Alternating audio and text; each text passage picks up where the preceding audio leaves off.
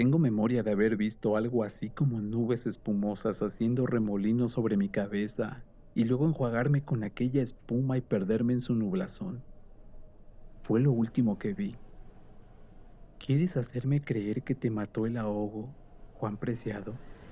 Yo te encontré en la plaza, muy lejos de la casa de Donis, y junto a mí también estaba él, diciendo que te estabas haciendo el muerto. Entre los dos te arrastramos a la sombra del portal, ya bien tirante, acalambrado como mueren los que mueren muertos de miedo. De no haber habido aire para respirar esa noche de que hablas, nos hubieran faltado las fuerzas para llevarte y con ti más para enterrarte. Y ya ves, te enterramos. Tienes razón, Doroteo. Dices que te llamas Doroteo. Da lo mismo, aunque mi nombre sea Dorotea pero da lo mismo. Es cierto, Dorotea, me mataron los murmullos. Allá hallarás mi querencia, el lugar que yo quise, donde los sueños me enflaquecieron, mi pueblo, levantado sobre la llanura, lleno de árboles y de hojas como una alcancía donde hemos guardado nuestros recuerdos. Sentirás que allí uno quisiera vivir para la eternidad, el amanecer, la mañana, el mediodía y la noche, siempre los mismos, pero con la diferencia del aire. Allí donde el aire cambia el color de las cosas, donde se ventila la vida como si fuera un murmullo, como si fuera un puro murmullo de la vida. Sí, Dorotea, me mataron los murmullos, aunque ya traía retrasado el miedo. Se me había venido juntando hasta que ya no pude soportarlo y cuando me encontré con los murmullos se me reventaron las cuerdas. Llegué a la plaza. Tienes tu razón. Me llevó hasta allí el bullicio de la gente y creí que de verdad la había. Yo ya no estaba muy en mis cabales. Recuerdo que me vine apoyando en las paredes como si caminara con las manos, y de las paredes parecían destilar los murmullos como si se filtraran de entre las grietas y las descarapeladuras. Yo los oía. Eran voces de gente, pero no voces claras, sino secretas, como si me murmuraran algo al pasar o como si zumbaran contra mis oídos. Me aparté de las paredes y seguí por mitad de la calle, pero las oía igual, igual que si vinieran conmigo, delante o detrás de mí. No sentía calor, como te dije antes. Antes, por el contrario, sentía frío. Desde que salí de la casa de aquella mujer que me prestó su cama y que, como te decía, la vi deshacerse en el agua de su sudor. Desde entonces me entró frío, y conforme yo andaba, el frío aumentaba más y más hasta que se me enchinó el pellejo. Quise retroceder porque pensé que regresando podría encontrar el calor que acababa de dejar. Pero me di cuenta a poco de andar que el frío salía de mí, de mi propia sangre. Entonces reconocí que estaba asustado. Oí el alboroto mayor en la plaza y creí que allí entre la gente se me bajaría el miedo. Por eso es que ustedes me encontraron en la plaza. De modo que siempre volvió Donis. La mujer estaba segura de que jamás lo volvería a ver. Fue ya de mañana cuando te encontramos. Él venía de no sé dónde. No se lo pregunté. Bueno, pues llegué a la plaza. Me recargué en un pilar de los portales. Vi que no había nadie aunque seguía oyendo el murmullo como de mucha gente en día de mercado, un rumor parejo, sin ton ni son, parecido al que hace el viento contra las ramas de un árbol en la noche, cuando no se ven ni el árbol ni las ramas, pero se oye el murmurar. Así, ya no di un paso más, comencé a sentir que se me acercaba y daba vueltas a mi alrededor aquel bisbiseo apretado como un enjambre, hasta que alcancé a distinguir unas palabras vacías de ruido ruega a Dios por nosotros. Eso oí que me decían, entonces se me heló el alma. Por eso es que ustedes me encontraron muerto. Mejor no hubiera salido de tu tierra. ¿Qué viniste a hacer aquí? Ya te lo dije en un principio. Vine a buscar a Pedro Páramo, que según parece fue mi padre. Me trajo la ilusión. La ilusión. Eso cuesta caro. A mí me costó vivir más de lo debido.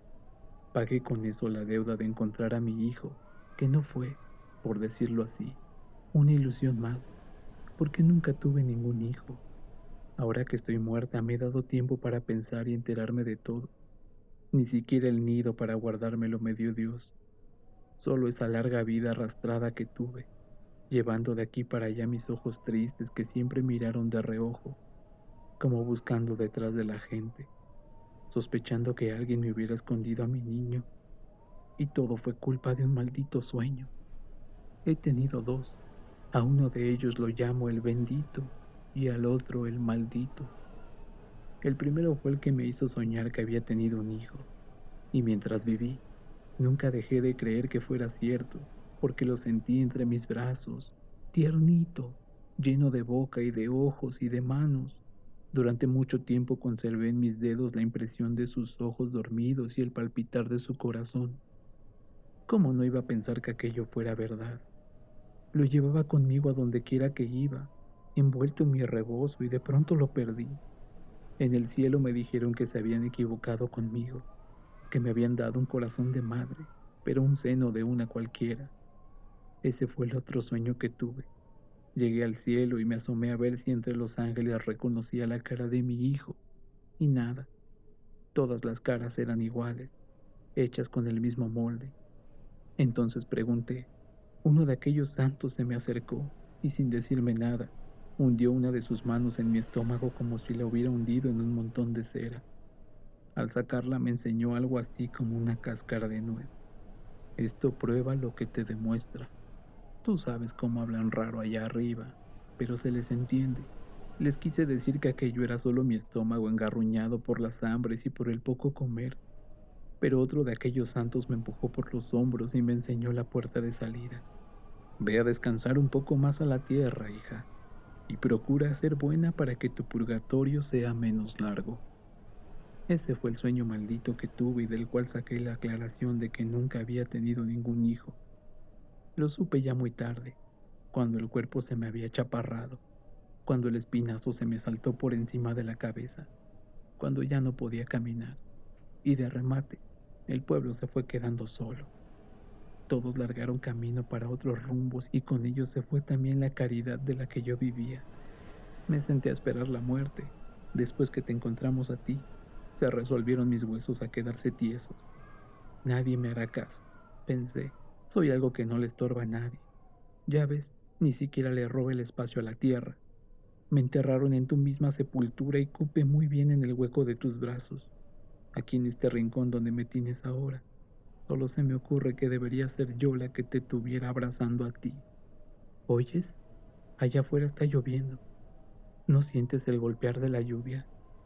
Siento como si alguien caminara sobre nosotros. Ya déjate de miedos. Nadie te puede dar ya miedo. Haz por pensar en cosas agradables porque vamos a estar mucho tiempo enterrados. Al amanecer, gruesas gotas de lluvia cayeron sobre la tierra. Sonaban huecas al estamparse en el polvo blando y suelto de los surcos. Un pájaro burlón cruzó a ras del suelo y gimió imitando el quejido de un niño. Más allá se le oyó dar un gemido como de cansancio, y todavía más lejos, por donde comenzaba a abrirse el horizonte, soltó un hipo y luego una risotada, para volver a gemir después. Fulgor Sedano sintió el olor de la tierra y se asomó a ver cómo la lluvia desfloraba los surcos. Sus ojos pequeños se alegraron. Dio hasta tres bocanadas de aquel sabor y sonrió hasta enseñar los dientes. Vaya, dijo, otro buen año se nos echa encima y añadió, ven, agüita, ven, déjate caer hasta que te canses. Después córrete para allá. Acuérdate que hemos abierto la labor toda la tierra, no más para que te des gusto. Y soltó la risa. El pájaro burlón que regresaba de recorrer los campos pasó casi frente a él y gimió con un gemido desgarrado. El agua apretó su lluvia hasta que allá, por donde comenzaba a amanecer, se cerró el cielo y pareció que la oscuridad, que ya se iba, regresaba. La puerta grande de la media luna rechinó al abrirse, remojada por la brisa. Fueron saliendo primero dos, luego otros dos, después otros dos y así hasta doscientos hombres a caballo que se desparramaron por los campos lluviosos. Hay que aventar el ganado de en medio más allá de lo que fue Estagua, y el de Estagua córranlo por los cerros de Vilmayo, les iba ordenando Fulgor Sedano conforme salían. Y aprítenle, que se nos vienen encima las aguas. Lo dijo tantas veces que ya los últimos solo oyeron. de aquí para allá y de allá para más allá. Todos y cada uno se llevaban la mano al sombrero para darle a entender que ya habían entendido, y apenas había acabado de salir el último hombre, cuando entró a todo galope Miguel Páramo, quien, sin detener su carrera, se apeó del caballo casi en las narices de Fulgor, dejando que el caballo buscara solo su pesebre. ¿De dónde vienes a estas horas, muchacho? Vengo de ordeñar. ¿A quién? ¿A qué no lo adivinas? Ha de ser a Dorotea la cuarraca.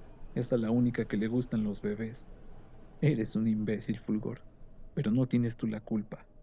Y se fue, sin quitarse las espuelas, a que le dieran de almorzar. En la cocina, Damiana Cisneros también le hizo la misma pregunta. Pero, ¿de dónde llegas, Miguel? De por ahí, de visitar madres. No quiero que te enojes.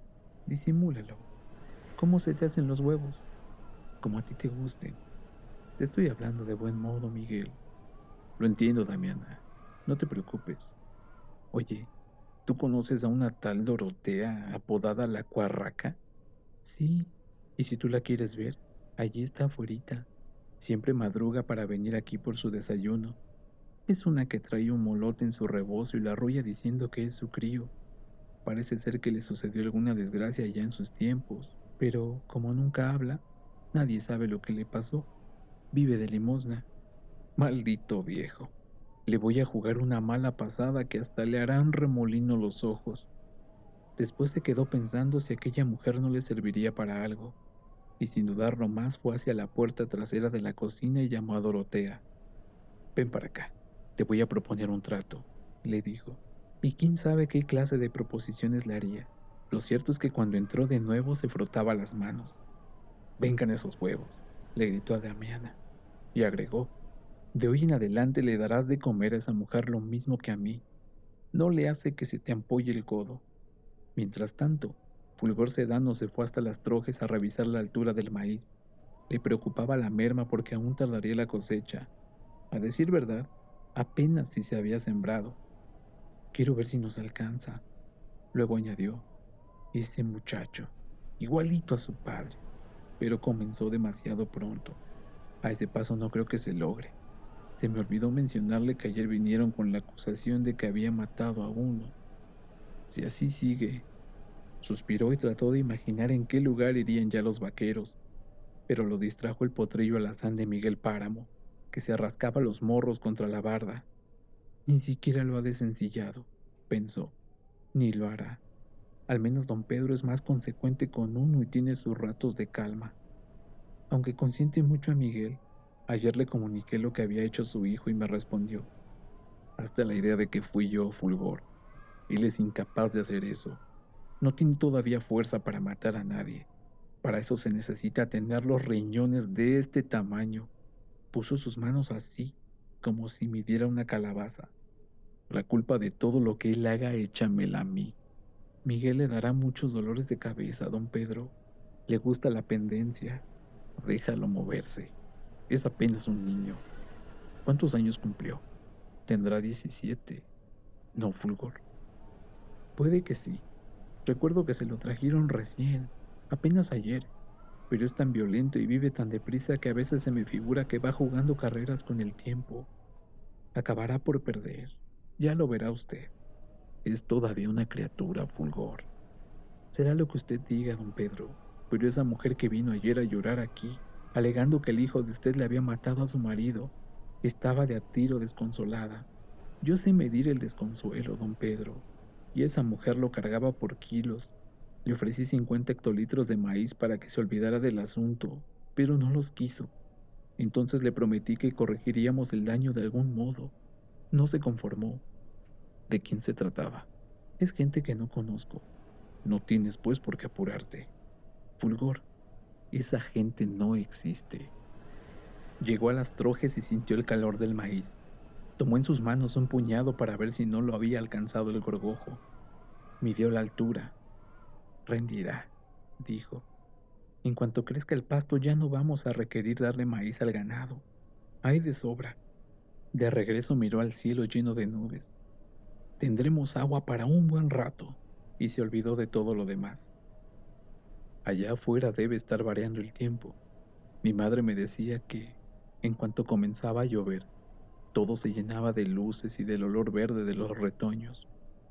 Me contaba cómo llegaba la marea de las nubes, cómo se echaban sobre la tierra y la descomponían cambiándole los colores.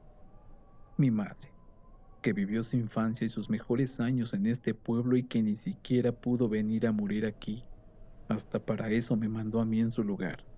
Es curioso, Dorotea, cómo no alcancé a ver ni el cielo. Al menos, quizá, debe ser el mismo que ella conoció. No lo sé, Juan Preciado. Hacía tantos años que no alzaba la cara, que me olvidé del cielo, y aunque lo hubiera hecho, ¿qué habría ganado?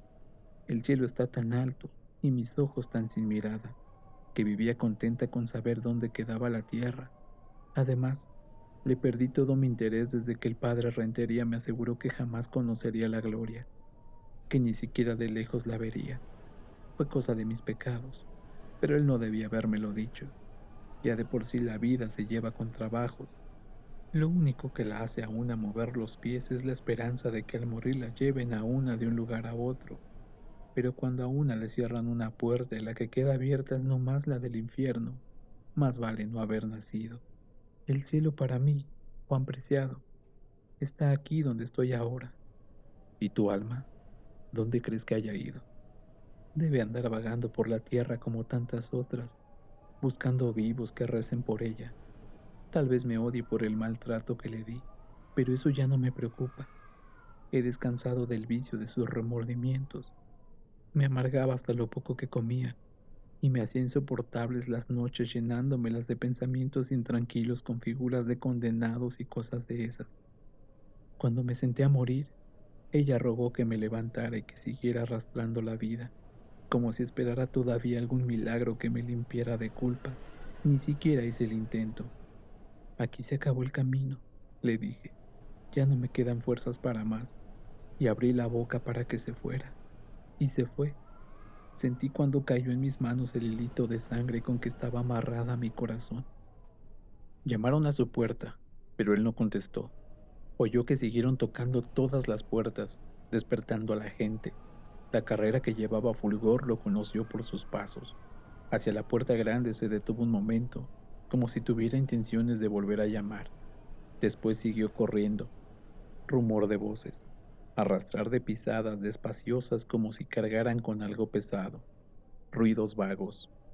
Vino hasta su memoria la muerte de su padre, también en un amanecer como este, aunque en aquel entonces la puerta estaba abierta y traslucía el color gris de un cielo hecho de ceniza triste, como fue entonces, y a una mujer conteniendo el llanto, recostada contra la pared, una madre de la que él ya se había olvidado y olvidado muchas veces, diciéndole, han matado a tu padre, con aquella voz quebrada, deshecha, solo unida por el hilo del sollozo. Nunca quiso revivir ese recuerdo porque le traía a otros, como si rompiera un costal repleto y luego quisiera contener el grano. La muerte de su padre que arrastró otras muertes y en cada una de ellas estaba siempre la imagen de la cara despedazada, roto un ojo, mirando vengativo el otro, y otro y otro más, hasta que la había borrado del recuerdo cuando ya no hubo nadie que se la recordara. Descánsenlo aquí. No, así no. Hay que meterlo con la cabeza para atrás. Tú, ¿qué esperas? Todo en voz baja. ¿Y él? Él duerme. No lo despierten. No hagan ruido. Allí estaba él, enorme, mirando la maniobra de meter un bulto envuelto en costales viejos, amarrado con cicuas de coyunda como si lo hubieran amortajado. ¿Quién es? preguntó.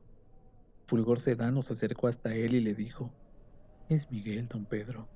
¿Qué le hicieron? gritó. Esperaba oír, lo han matado.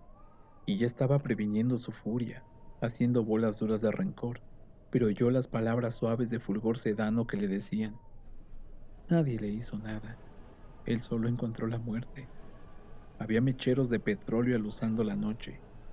Lo mató el caballo, se acomidió a decir uno. Lo tendieron en su cama, echando abajo el colchón, dejando las puras tablas donde acomodaron el cuerpo ya desprendido de las tiras con que habían venido tirando de él.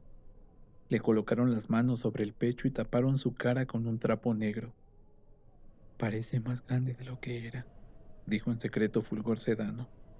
Pedro Páramo se había quedado sin expresión ninguna, como ido. Por encima de él sus pensamientos se seguían unos a otros sin darse alcance ni juntarse. Al fin dijo, estoy comenzando a pagar. Más vale empezar temprano para terminar pronto. No sintió dolor. Cuando le habló a la gente reunida en el patio para agradecerle su compañía, abriéndole paso a su voz por entre el lloriqueo de las mujeres, no cortó ni el resuello ni sus palabras.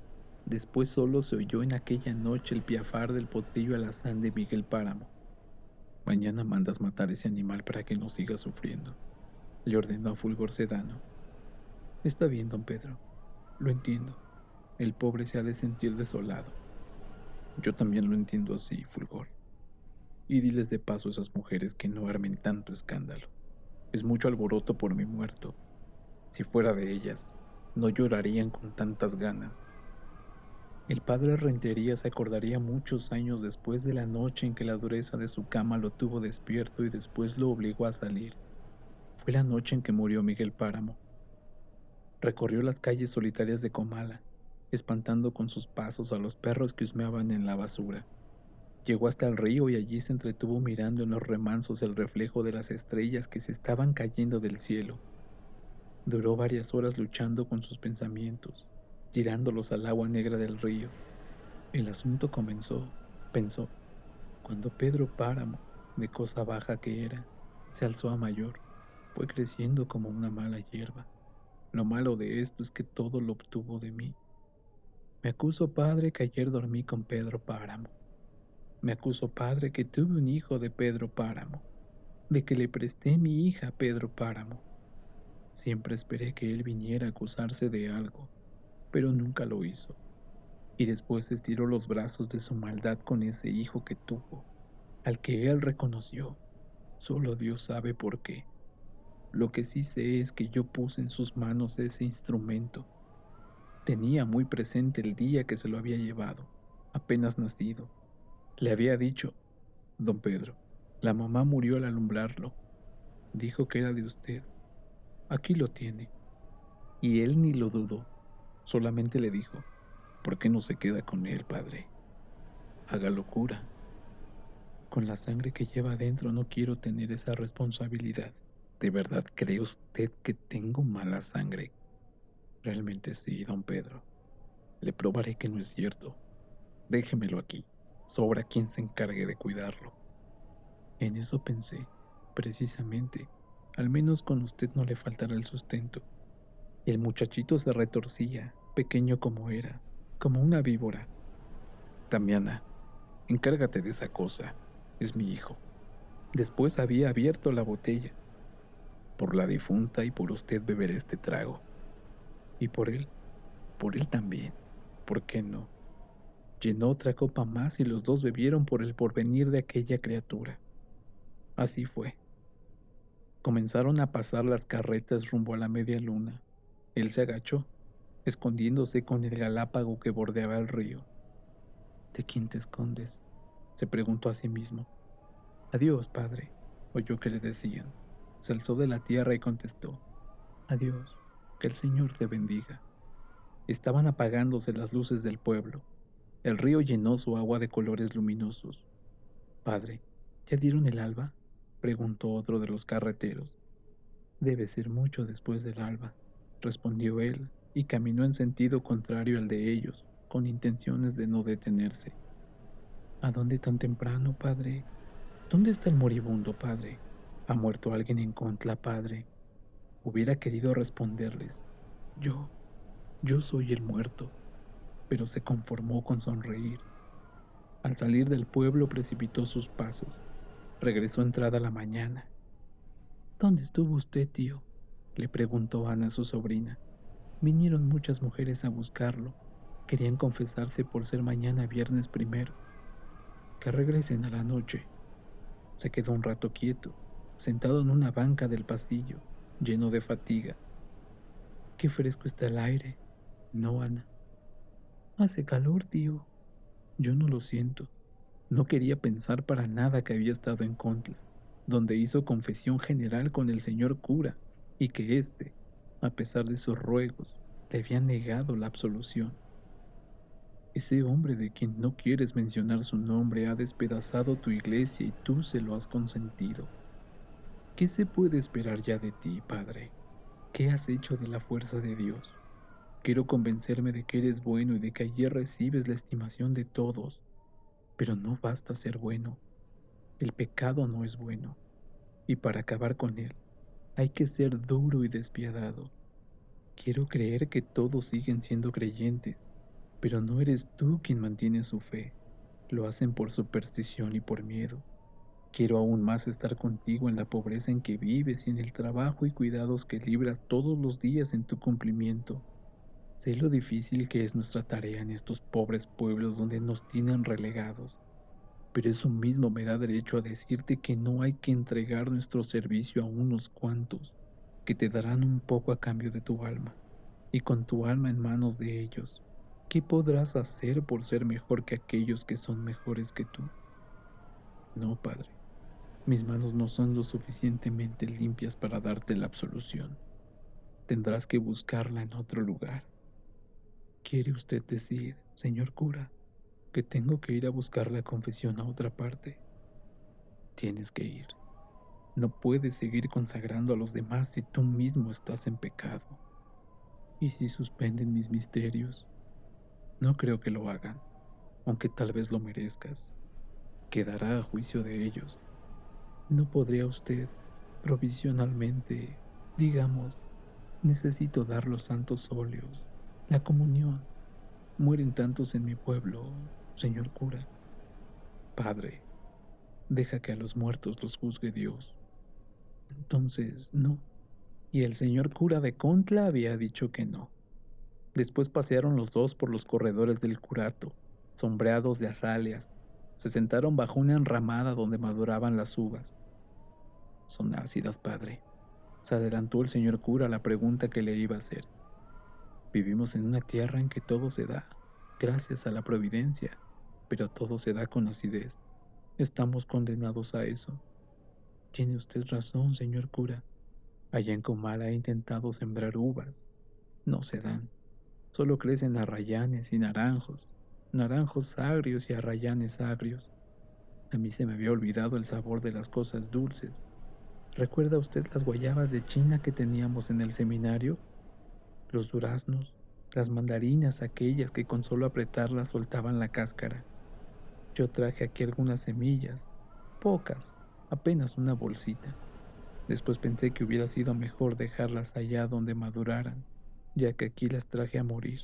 Y sin embargo, padre, Dicen que las tierras de Comala son buenas. Es lástima que estén en manos de un solo hombre. Es Pedro Páramo aún el dueño, ¿no? Así es la voluntad de Dios. No creo que en este caso intervenga la voluntad de Dios. ¿No lo crees tú así, Padre? A veces lo he dudado, pero allí lo reconocen. Y entre esos estás tú.